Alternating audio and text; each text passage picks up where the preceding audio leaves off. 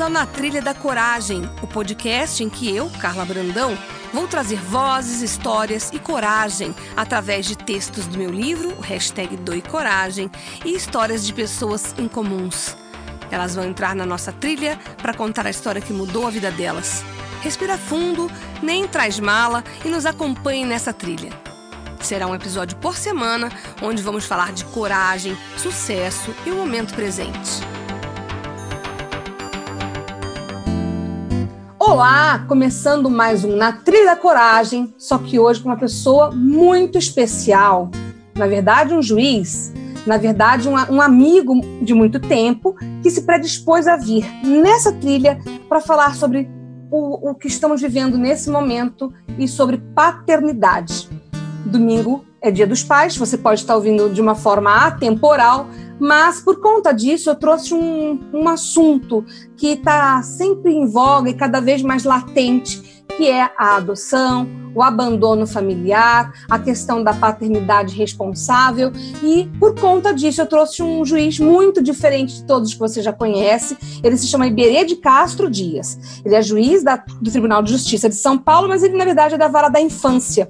E ele cuida de várias coisas interessantes nesse universo, principalmente de um projeto que já vai completar três anos, que é muito bacana. Ele vai falar mais sobre isso, que é o Adote um Boa Noite. Tudo bom? Iberê, bom dia, boa tarde ou boa noite.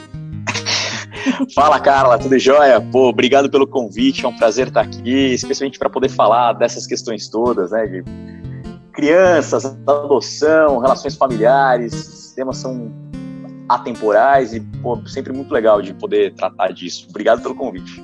Eu fico muito honrada e eu quero começar perguntando uma coisa para você. Como que você encarou o dia que você foi convidado para trabalhar na vara da infância e o desafio que você tinha pela frente? Que que, tremeu a perna? O que, que você pensou na hora? é, na verdade, a gente escolhe, né? Quando a gente vai para uma, uma determinada vara, é, quando a gente é juiz, a gente só pode ser, é, ocupar uma determinada vara se a gente quiser. Né? Existe um princípio chamado inamovibilidade. Então ninguém pode mexer na gente para você não ficar sujeito a influências políticas, né? Uhum. Ah, desagradou o prefeito, vai mudar de lugar e tal. Não tem isso, isso é uma garantia constitucional. Tá. Então, na verdade, eu escolhi para a vara da infância, né? Foi consciente o negócio. É, porque justamente por isso, pelo desejo de é, atuar com essas questões de direitos de crianças e adolescentes. Né? A gente fala bastante de adoção, e claro, adoção sempre é o, é o ponto que mais chama a atenção do pessoal e tal, mas na vara da infância a gente lida com outras diversas questões relacionadas ao universo de direito de crianças e adolescentes. Eu né? imagino, maus tratos e deduzo que muitas coisas muito tristes também, né? Sim, é, mas direito à educação, direito à saúde, é, como você falou, agressões contra crianças, claro, né? A situação da, das crianças que estão é, em situação de risco, né? É, direito à saúde, pô, tem uma série de, de, de, questões envolvendo direitos que estão previstos na Constituição e no ECA e que dizem respeito a crianças e adolescentes, né? Mas claro, a adoção o, o ECA completou quantos anos esse ano? Eles, quantos anos já temos? O ECA fez 30 anos é. no dia 13 de julho de 2020. Sim, foi uma efeméride que eu me lembro que foi redonda, né? E é. eu tenho uma pergunta para te fazer. Como ser humano, você além de juiz, você, além de atuar em benefício da, da infância, você tem uma atuação muito pessoal e muito marcante no que diz respeito a melhorar a qualidade de vida daquilo que você enxerga. É, o que, que move você a fazer essas coisas com o coração que você tem e, e para te diferenciar, para te trazer daquele pedestal que a gente vê um juiz e fazer com que você seja esse cara que conversa de igual para igual e está sempre na mídia e conquista é, porcentagens cada vez maiores de adoção de crianças com mais de seis anos, que é uma coisa muito difícil. Bom, primeiro, obrigado pelas suas palavras, mas. É, são é... sinceras. obrigado.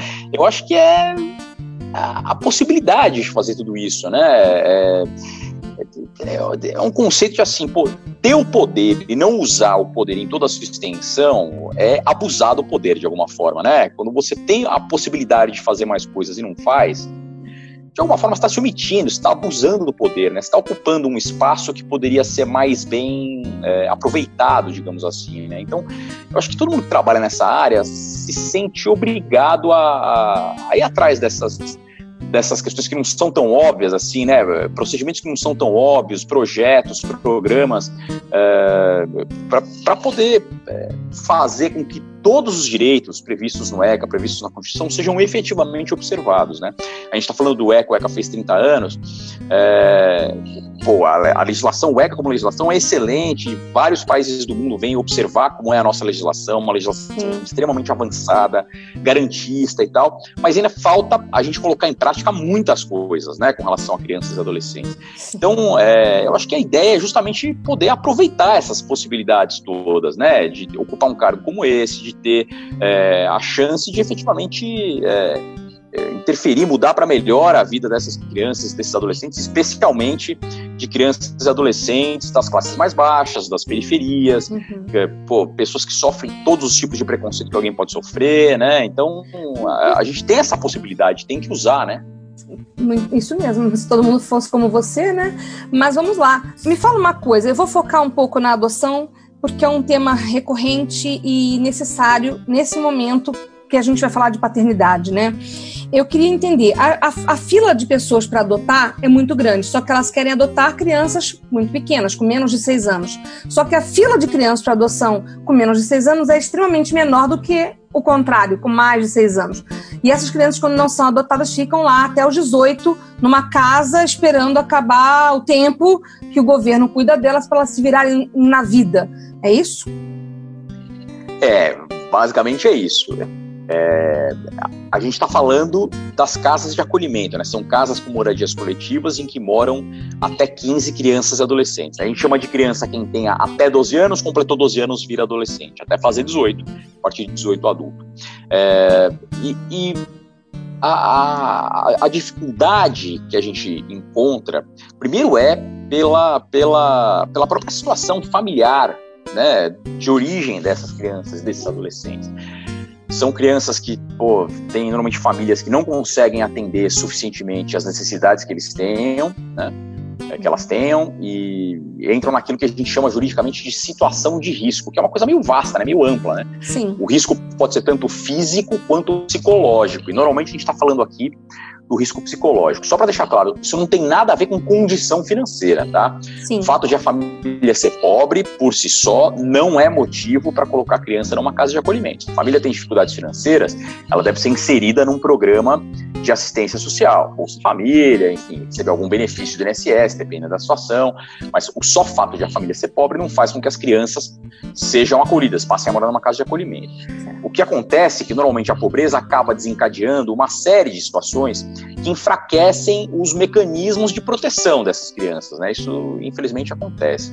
É, então pais e, pais e mães que são usuários de drogas, pais e mães que é, saem de casa e voltam depois de uma semana, seja porque estão é, atrás de emprego, seja porque fazem uso de álcool, por exemplo, enfim, tem as mais diversas situações que a uhum. gente acaba encontrando essas crianças, esses adolescentes, e aí eles acabam morando nas casas de acolhimento. Aí é o que você falou, quando a gente descobre, quando a gente percebe pelos estudos, né, sempre tem uma equipe técnica envolvida nisso, psicólogas, psicólogos, assistentes sociais que atendem essas famílias e essas crianças. Então, quando essas crianças vão para a casa de acolhimento, o objetivo número um sempre é fazer com que elas voltem para suas próprias famílias o quanto antes, com a família bem estruturada. Então a gente acolhe as crianças para tratar dessas famílias fazer um trabalho psicossocial com essas famílias, para elas readquirirem os mecanismos para cuidar dessas crianças. Uma vez que tenham readquirido esses mecanismos, as crianças voltam para suas famílias. Esse é o objetivo número um, esse é o grande golaço da gente quando a gente acaba tendo que acolher uma criança. Uhum. Só que há casos em que a gente percebe que a família a família, a gente vai passando o tempo, a família não adere aos tratamentos, a família é, tem alguma dificuldade de, de conseguir se reerguer, se reestruturar, e aí é, quanto mais o tempo passa, mais difícil vai ficando de a gente é, conseguir, com sucesso, reinserir a criança naquela família. Até que chega uma hora que a tem, gente. Tem também casos de filhos que os pais faleceram? Tem, né? Tem. É, até, inclusive, se chamava antigamente de orfanato, né? Ainda é uma palavra que se usa, são crianças que moram em orfanato e tal. Na verdade, tem, mas o número é muito baixo. São raríssimos os órfãos de pais e mães. Né? O que acontece na maioria das vezes é que são pais e mães ausentes mesmo, né? Tá. É, e aí, quando a gente não consegue fazer com que eles voltem para suas próprias famílias, é, eles acabam ficando aptos a serem adotados por uma outra família que a gente chama de família substituta, família adotiva, né? Aí a pessoa se habilita, entra lá na fila da adoção, né? Faz todo o estudo de novo, é, novamente com a participação técnica, né? De psicólogos assistentes sociais. A gente vai basicamente observar se aquela pessoa que está se apresentando para adotar é alguém que tem condições de cuidar de uma criança adequadamente. Eu tenho, eu tenho né? uma pergunta leiga, posso? Claro, pô. Eu tenho amigos, até tenho um podcast aqui que fala sobre adoção. Eu tenho vários amigos que tiveram adoções nas suas vidas, nas suas famílias. Eu tenho uma pergunta leiga. Não, não quero ofender a justiça do Brasil, mas por que que demora tanto? Eu sei que tem casos de adoção que eu já fiz trabalhos sociais e voluntários, onde as pessoas dessas casas me contam que é como se fosse uma prateleira onde a esposa quer, o marido pega, depois manda devolver. É uma coisa cruel. Deduzo que seja por isso, mas eu quero ouvir de você. Por que que se demora tanto, se há tanta gente querendo adotar, sofrendo. É, eu sei de histórias. Eu tive um curso uma vez, que foi um fim de semana de imersão, justamente esse trabalho que eu faço, que eu atualmente, que é o de, de, de desenvolvimento humano, onde o meu colega de, de, de curso ele chorava copiosamente porque ele não conseguia adotar uma criança. Então eu quero claro. entender por que, que demora tanto. É, esse realmente é um problema, mas aí é, a questão da demora é multifatorial, né? Claro, tem é, a parte que cabe ao Poder Judiciário, tem a nossa parte de responsabilidade, né, das dificuldades que a gente tem de, de fazer o processo é, tramitar mais rapidamente, faltam pessoas em especial, né, a gente tem muita dificuldade com, com defasagem do quadro, especialmente como a gente está falando de, é, de técnicas, né, de psicólogos assistentes sociais, isso realmente é uma das maiores defasagens, defasagens que a gente tem, mas tem duas questões aqui que eu acho que são primordiais e são principais para essa história da demora. É, e é bem, bem legal a gente poder falar isso, assim, é bem importante a gente tratar disso. Uhum. Tem, uh, primeiro de tudo, você começou tratando da fila né, das pessoas que querem adotar. Existem hoje no Brasil cerca de 37, 38 mil pessoas na fila para adotar. Tá. Em compensação, existem cerca de 5 mil crianças e adolescentes para serem adotadas. Então, se tem 37 mil pessoas na fila, como é que pode ter um número tão grande de crianças, né? É justamente porque o perfil desejado por essas pessoas que querem adotar é diferente do perfil das crianças e dos adolescentes que estão aptos a serem adotados, especialmente quanto à idade.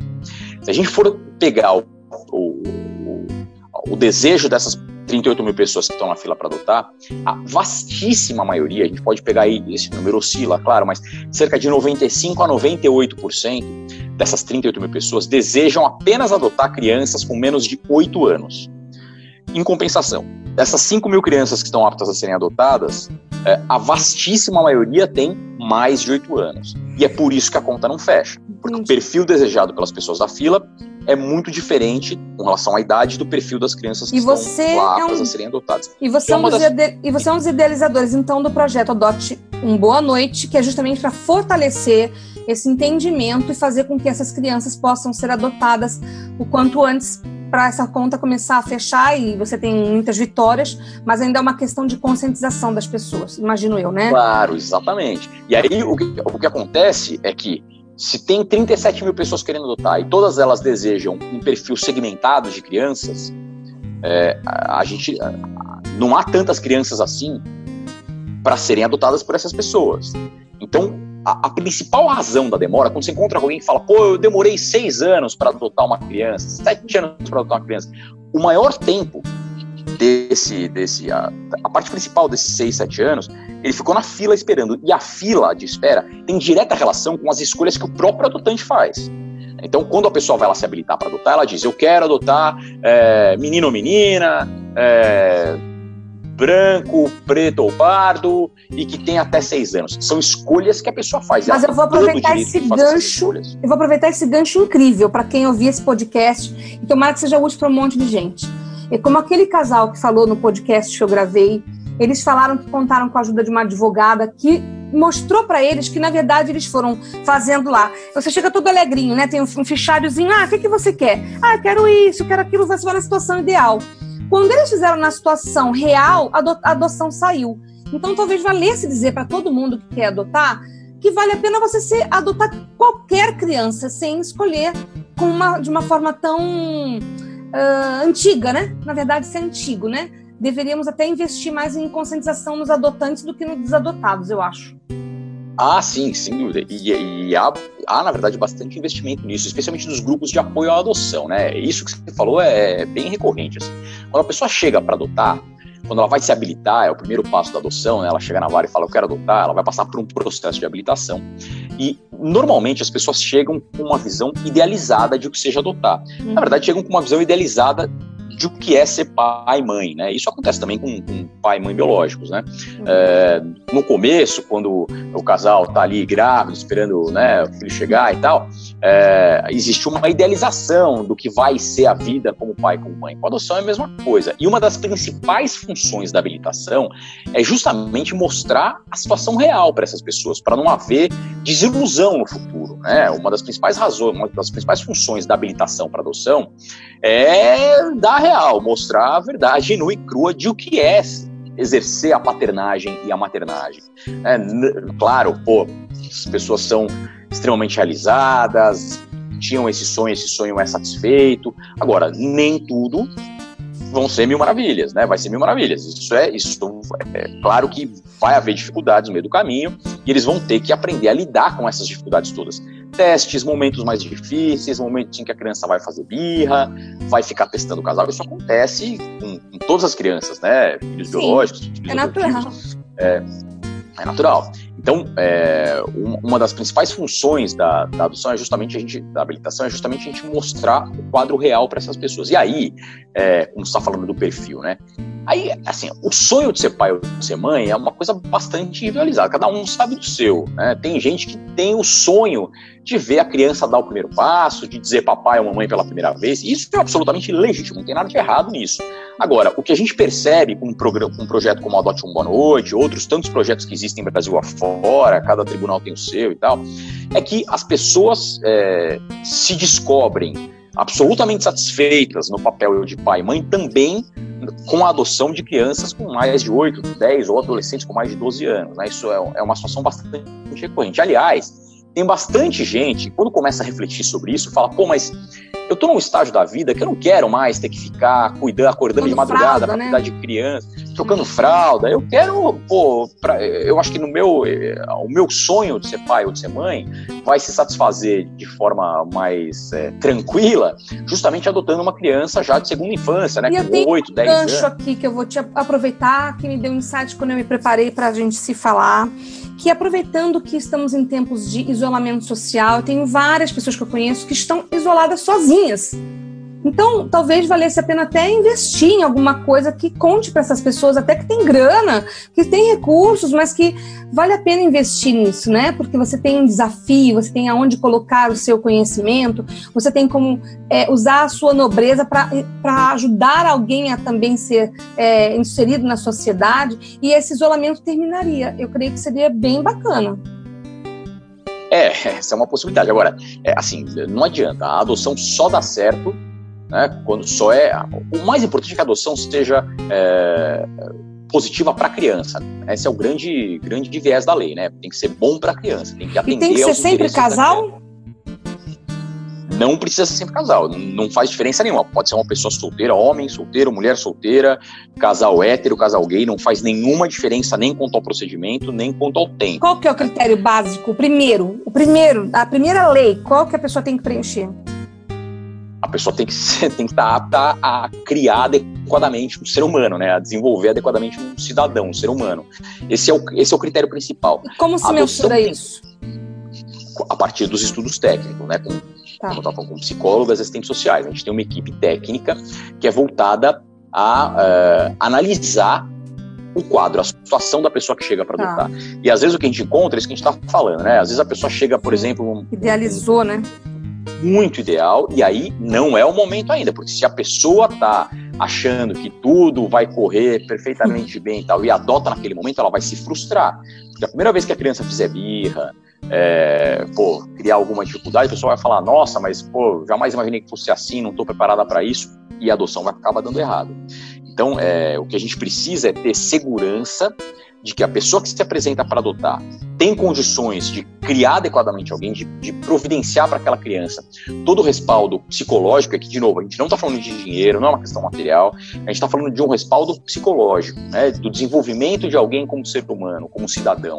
É, isso é o mais importante de a gente apreciar. Teve algum e aí, caso, teve, ah, desculpa te interromper, teve algum caso que te marcou, emocional, te emocionou, alguma vitória pessoal como juiz nesse tempo todo de nessa vara e também depois da implantação da DOT um Boa Noite?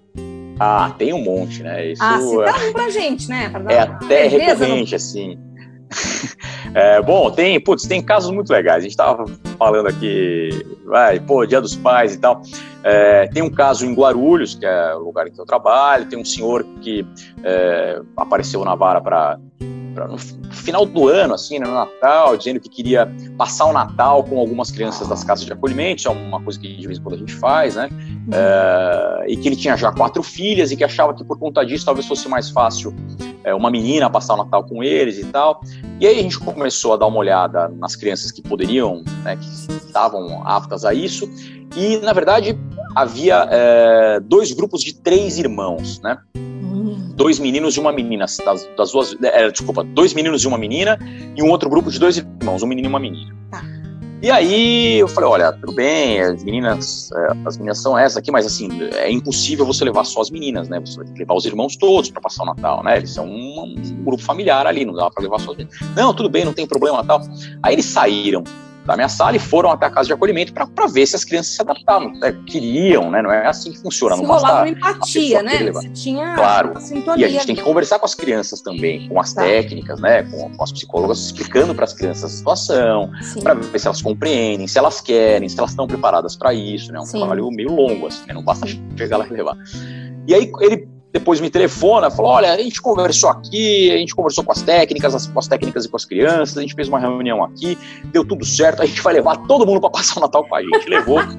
que legal! E aí, no, é, foi muito legal. E aí, no fim das contas, é, o que aconteceu é que ah, uma das meninas estava prestes a fazer 18 anos, ela não se adaptou exatamente à condição ali, ela não queria, ela passou a vida inteira, como ela mesma disse, né, passou a vida inteira sem ter ninguém como referência e não seria perto dos 18 anos agora que alguém ia é, querer mandar nela e tal. É, e aí ela acabou não, não, não ficando ali com eles, mas esse senhor acabou adotando sete adolescentes depois. Ele adotou esses, esses quatro que foram passar o Natal. o Natal na casa dele, e depois adotou mais três adolescentes. Então hoje ele tem 11 filhos, na verdade. Ele tem as quatro filhas, que duas eram biológicas, duas já eram todas mais adultas, né? Já tinham Sim. 28, 30 anos. E além disso, depois isso foi em 2014, se não me engano.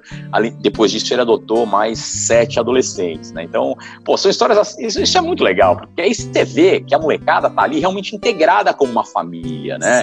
É, não é uma questão de, de boa ação, isso é bem importante, é bem importante deixar isso claro, né? A adoção não é boa ação, a adoção não pode ser motivada por um espírito caritativo. Né? Não, pode, não pode pensar, pô, quero é, ajudar uma criança e por isso eu vou adotar. A adoção jamais pode ter esse motivo, porque, de novo, quando é assim, isso acaba dando errado. Né? A adoção tem que ser é, fundamentalmente motivada pelo desejo de quem está adotando de ser pai ou de ser mãe. Né? É a partir daí que, as, que o vínculo que a, que a relação entre pai, mãe, filho e filho vai se desenvolver de forma saudável para a criança, né? É, não pode ser uma relação de crédito e débito, não é uma coisa assim, pô, tô te fazendo um favor de te adotar, né? Jamais assim. É, e o que a gente percebe com esse senhor e com, com, com, os filhos e com as filhas dele é que pô, é, rola exatamente isso, assim, é, é, um núcleo familiar de 11 irmãos, ali, que pô, cada um com uma idade, cada um com uma história diferente, isso é muito legal de ver. E ele como paizão dos 11 ali. Faço uma ideia que, que é. deve ser divertido, porque ele já chegou num nível de maturidade, claro que ele tem poder financeiro, ok, mas ele chegou no nível psicológico e emocional, onde ele, ele quem se aproveita dessa energia, dessa coisa boa que eles têm a oferecer, né? Sem dúvida. E ele, e ele sem dúvida nenhuma. E ele é extremamente consciente disso tudo. E vou te falar, cara, ele não é uma pessoa rica. As crianças não. estudaram, alguns agora já são adultos, mas assim, estudaram em escola pública, né? Ele, ele, tem um, ele, tem um, pesqueiro numa cidade do interior. Uhum. É, isso, ele fala, isso aqui vai ser a garantia dos meus filhos se por acaso eu vier a morrer. Né? Ele tem muito uhum. essa preocupação. Ele fala: se eu morrer, como é que eu deixo meus 11 filhos? Né? Se acontece, eu tenho parte amanhã. Então ele, ele tem ali um, pesqueiro e tal. é, e a, aos poucos foi formando a molecada, né? Eles estão, acho que agora praticamente todos é, terminaram já o ensino médio, isso já faz um certo tempo que aconteceu, né? Talvez, acho que um ou dois ainda estão terminando o colegial, é, mas assim, é, pô, é muito legal de ver uma entidade familiar você... que forma com, origens completamente diferentes e se reconhecem como irmãos, né? E o que você tem a dizer para as pessoas que estão ouvindo você, Iberê de Castro, que vão passar que querem adotar e quem um dia pode até estar lá na sua mão um papel com o nome dessas pessoas. O que, que você tem a dizer, se você pudesse dizer, olhando no olho de qualquer pessoa, um adotante, um casal que queira adotar, uma pessoa que queira adotar, é, o que, você gostaria de dizer como ser humano para essas pessoas, não como juiz? Aproveitar claro. é... dentro de um tribunal, entende? O que, você gostaria de dizer? E eu adoraria ouvir, eu quero muito ouvir o que você tem a dizer.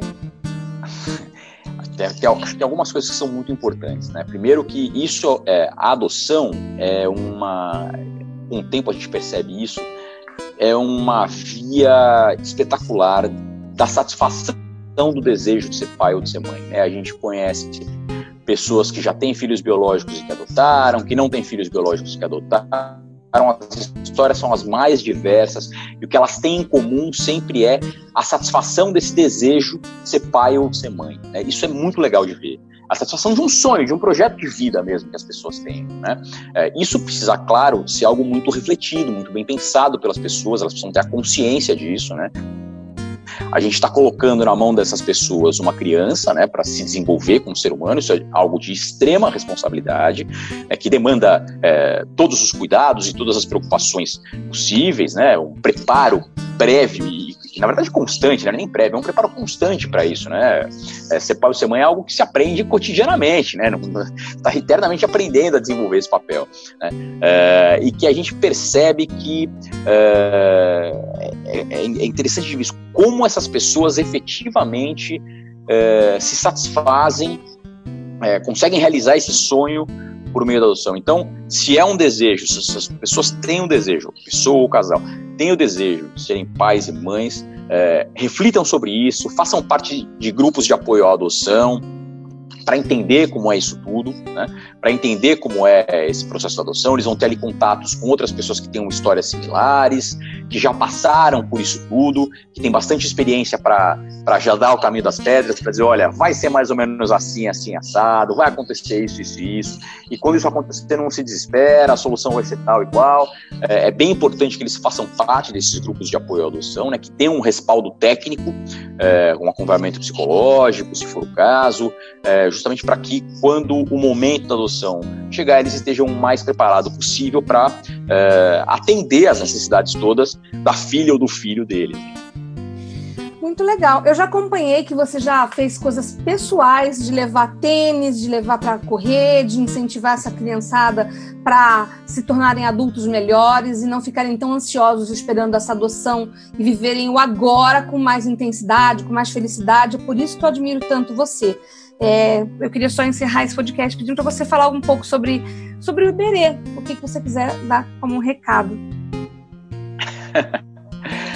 Putz, tem tanta coisa acontecendo nesse momento, né? Tem, é, pô, eu vejo com bastante preocupação a situação social é, do país, né? A desigualdade vem se aprofundando e, e, isso interfere diretamente nos direitos dessas crianças, desses adolescentes. É, a gente percebe uma degradação nesse sentido, né, o, o, aprofundamento da pobreza, e a gente tem que olhar com muito cuidado para isso. É, a gente tem que olhar com, com, com bastante preocupação, inclusive, para esse momento. Né? O que, que a gente está construindo para o futuro? É, qual vai ser a situação dessas crianças que hoje moram nas periferias ou moram nas casas de acolhimento em 2040? Né? É, o que, que, a gente vai deixar para elas e o que a gente vai é, fazer do nosso futuro a partir desse momento? Né? O momento da pandemia nos propiciou tantas reflexões, né? A gente pôde é, pensar a vida e, e, foi obrigado, na verdade, a pensar a vida de formas tão diferentes, né?